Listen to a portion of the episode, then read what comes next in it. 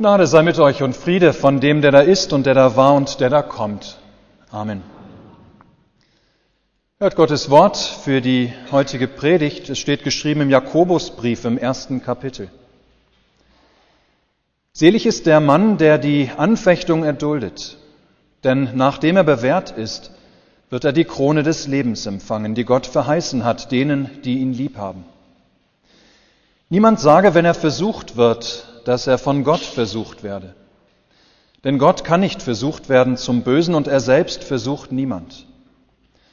Sondern an jeder, der versucht wird, wird von seinen eigenen Begierden gereizt und gelockt.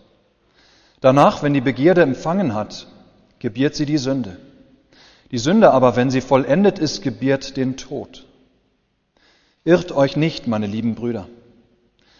Alle gute Gabe und alle vollkommene Gabe kommt von oben herab, von dem Vater des Lichts, bei dem keine Veränderung ist noch Wechsel des Lichts und der Finsternis.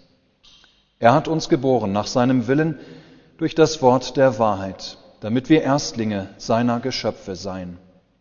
Amen. Liebe Gemeinde, als in meiner Amtszeit in Südafrika ein junger Familienvater an einem Autounfall tragisch starb, da sagte jemand, wir wissen nicht, warum Gott ihn bereits jetzt aus dem Leben abgerufen hat. Wir wissen oder wir verstehen nicht, warum ein junger Familienvater so früh sterben musste, aber Gott macht keine Fehler.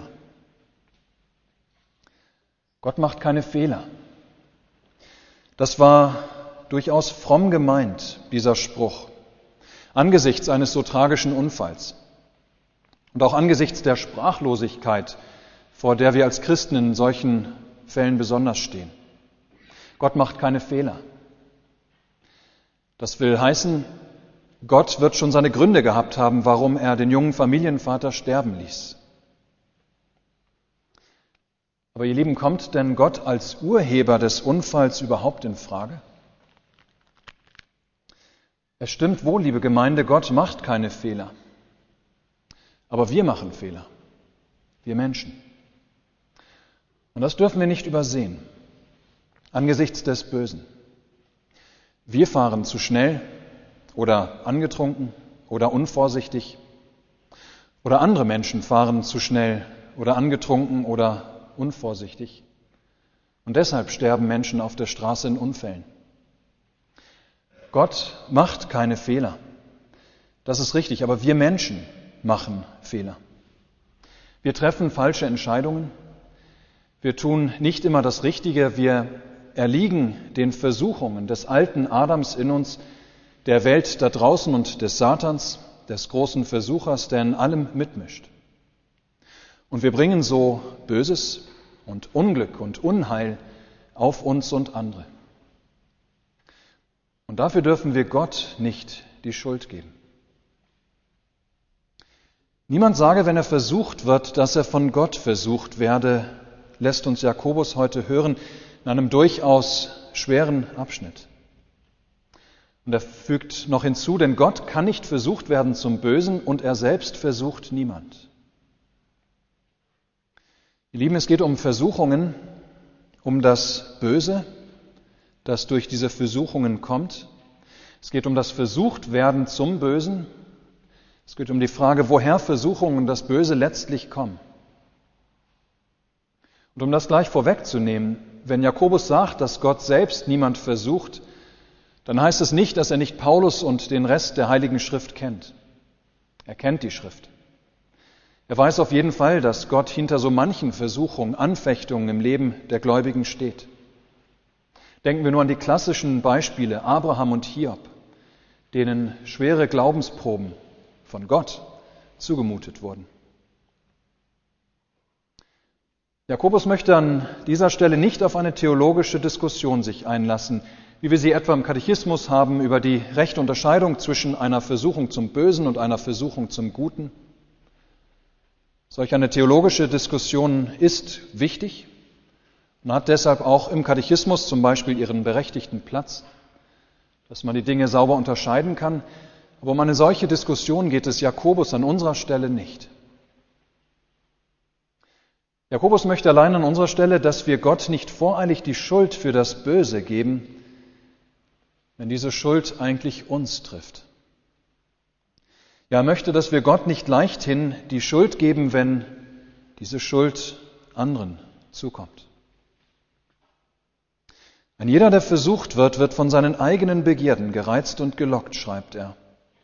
Danach, wenn die Begierde empfangen hat, gebiert sie die Sünde, die Sünde aber, wenn sie vollendet ist, gebiert den Tod. Ja, ihr lieben, Gott macht keine Fehler, aber wir machen Fehler. Und diese Fehler führen in eine Abwärtsspirale von Sünde und Begierde, weiterer Sünde und schließlich auch Tod. Nun stellt sich angesichts von Leid und Unfällen natürlich die Frage, wo war denn Gott? Denn das Böse muss ja immerhin mindestens vor seinen, vor Gottes Augen vorübergehen. Er hat es zumindest nicht gestoppt. Ja, angesichts des Unfalltodes eines jungen Familienvaters stellt sich zu Recht diese Frage, warum hat Gott es zugelassen, dass eine Frau ihren Ehemann und Kinder ihren Vater verloren haben? Das ist doch grausam. Ja, das ist grausam. Doch wieder geben wir Gott nicht voreilig die Schuld, wenn der Urheber des Bösen vielleicht ein ganz anderer ist. Das Böse kommt in vielerlei Gestalt in unser Leben. Wir können nie so richtig sagen, wo es im Einzelnen herkommt, um wem genau die Schuld im Einzelnen in einem ganz konkreten Fall und ähm, in einer konkreten Situation zukommt. Aber so viel können wir sagen. Das Böse kommt nicht von Gott. Auch wenn er es tatsächlich zulässt. Und selbst wenn es durch ihn gewirkt wird, denn alles, alles, was geschieht in der Welt, das wird durch Gott gewirkt aber von ihm kommt es nicht. Vielmehr ist das Böse seit dem Sündenfall untrennbar mit dem Menschen und seiner Lebenswelt verbunden. Es steckt in uns und es umgibt uns. Wir kommen in dieser Welt deshalb um das Böse nicht herum. Begierde und Versuchung, Sünde und Böses und letztlich der Tod. Ja, dieses gehört zum gefallenen Menschsein dazu. Ja, das Reden vom Bösen, vom Fallen, vom Abfallen. Das Reden davon führt ganz schnell zu uns selbst. Denn wir geraten auf unserem Weg durch das Leben immer wieder in Entscheidungssituationen, große und kleine.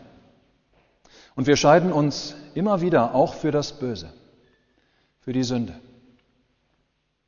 Manchmal kommt das Böse, die Versuchung dabei in Form eines Lächelns und sagt uns, es will nur unser Bestes. Manchmal ahnen wir erst viel zu spät, merken wir erst auf dem Weg, dass wir die richtige Richtung aus den Augen längst verloren haben, dass etwas uns abgebracht und abgelenkt hat von dem richtigen Weg. Und manchmal gehen wir mit ganz offenen Augen in unser Unglück, wissen wir ganz genau, dass wir gerade eigentlich das Verkehrte tun. Jakobus weiß ganz realistisch von dem Bösen in unserem Leben und von der Versuchung dazu, die immer präsent ist.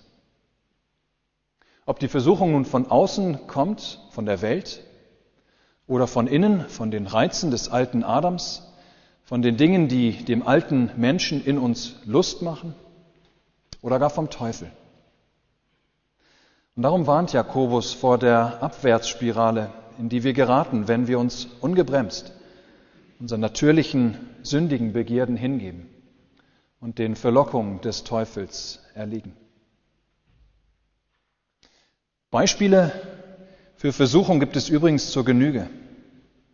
Ja, wie schnell, das kennen wir aus, von uns selbst, aus unserem Leben, wie schnell lassen wir uns nicht hinreißen zu Misstrauen, zu Argwohn gegen unseren Nächsten.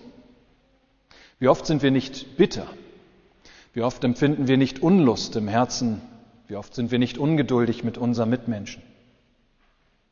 Oder nicht wahr, wie sehr prägen nicht Unkeuschheit oder der Kitzel nach dem schnellen Rausch? Ja, prägen diese Dinge nicht unsere täglichen Gedanke, Gedanken, Worte und Werke? Aber auch Verzweiflung.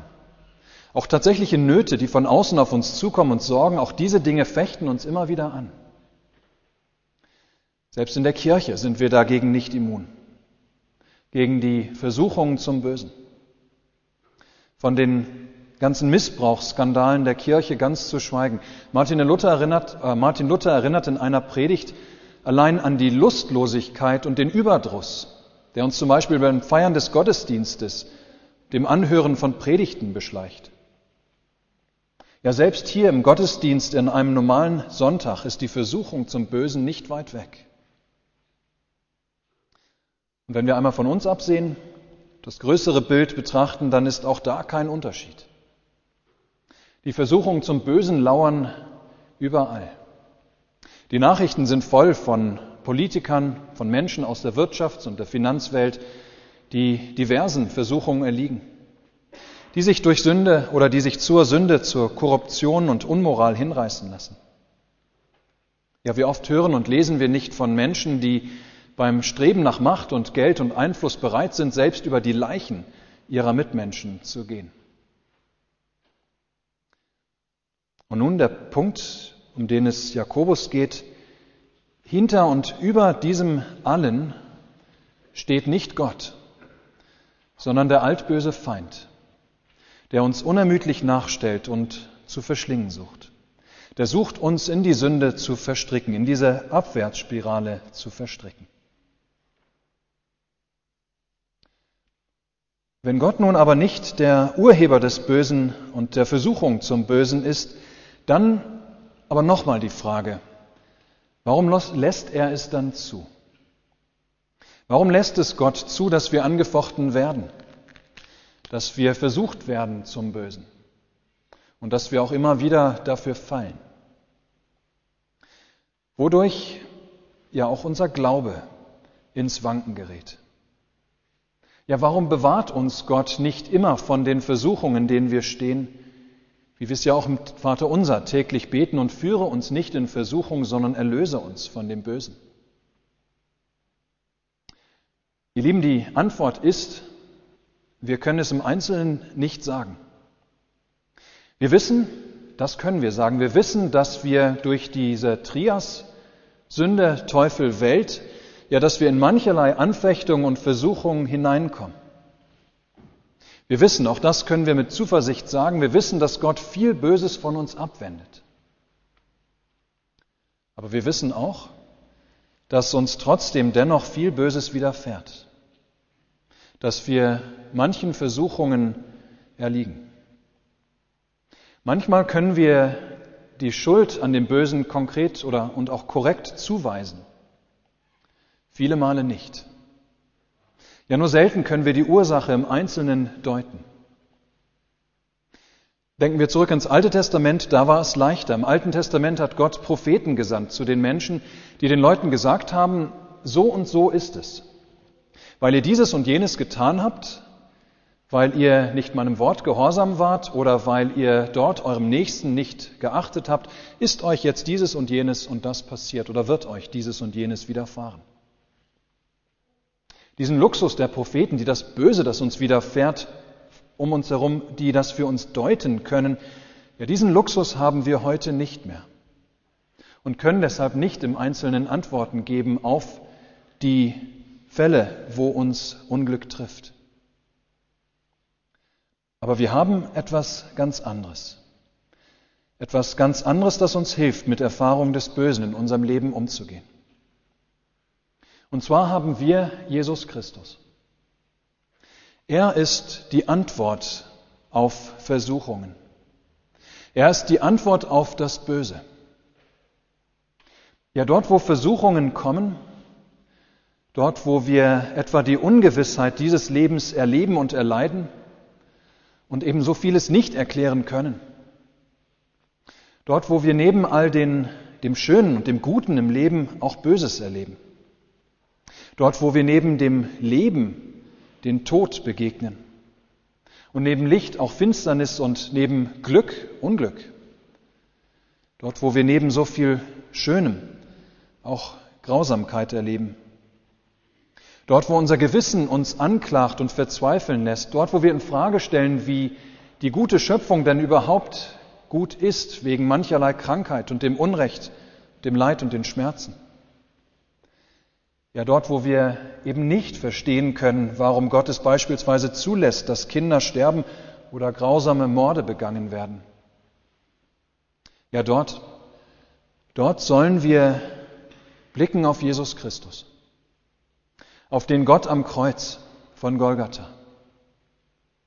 Dorthin, zu ihm sollen wir blicken und fliehen zu ihm, der am Kreuz stirbt, um die Sünde der Welt zu tragen oder anders gesagt, um das Böse zu überwinden. Ja, am Kreuz von Golgatha hat Gott, der Vater, durch den Sohn im Heiligen Geist außer allen Zweifel gesetzt, dass er dir und mir und allen Menschen gnädig und barmherzig sein will, dass er für uns sein Leben lassen will, um uns von allem Bösen zu erlösen. Die Welt und das Weltgeschehen können wir im Großen wie im Kleinen nicht verstehen.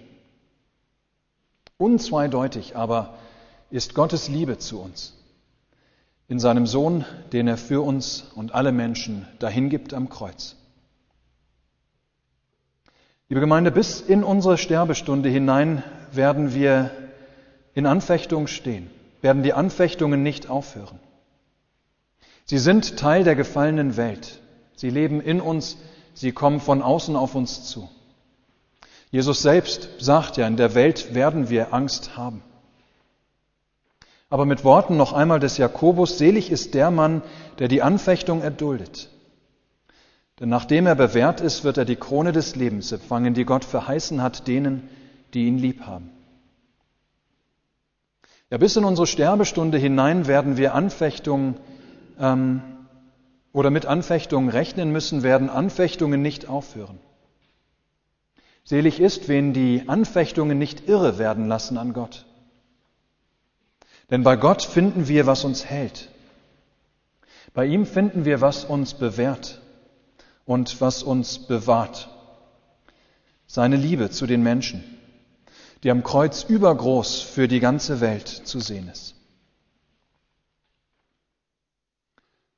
Martin Luther sagte einmal, Zitat, siehe, Gott steht hinter der Wand und sieht durch die Fenster. Das ist so viel wie unter den Leiden, die uns gleich von ihm scheiden, wie eine Wand, ja eine Mauer, steht er verborgen und sieht doch auf mich und lässt mich nicht. Denn er steht und ist bereit zu helfen. In Gnaden und durch die Fenster des dunklen Glaubens lässt er sich sehen. Ja, ihr Lieben, durch das Fenster des dunklen Glaubens lässt Gott sich sehen, sagt Martin Luther. Das Leid, das wir erfahren in dieser Welt, das trennt uns von Gott, sagt er. Es ist wie eine Mauer, eine Wand, hinter der Gott uns verborgen ist. Erfahrungen des Bösen trennen uns von Gott. Manches haben wir selbst verschuldet, vieles verstehen wir nicht, vieles bleibt uns rätselhaft, dunkel, verborgen, zweideutig.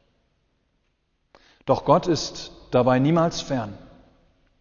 Und durch das Fenster des Glaubens können wir ihn sehen. Dieses Fenster, durch das wir Gott schauen können, der uns ansonsten verborgen ist, dieses Fenster ist Jesus Christus am Kreuz von Golgatha. Ja, da können wir sehen, wie Gott zu uns steht. Trotz all dessen, was wir nicht verstehen und was uns immer wieder irre machen möchte an Gott.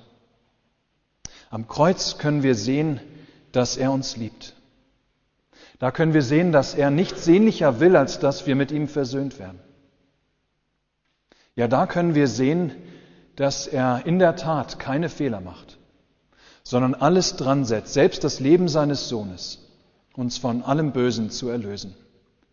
Amen. Jesus hilf siegen, du Fürste des Lebens. Sieh, wie die Finsternis dringet herein wie sie ihr höllisches Herr nicht vergebens mächtig aufführet, mir schädlich zu sein.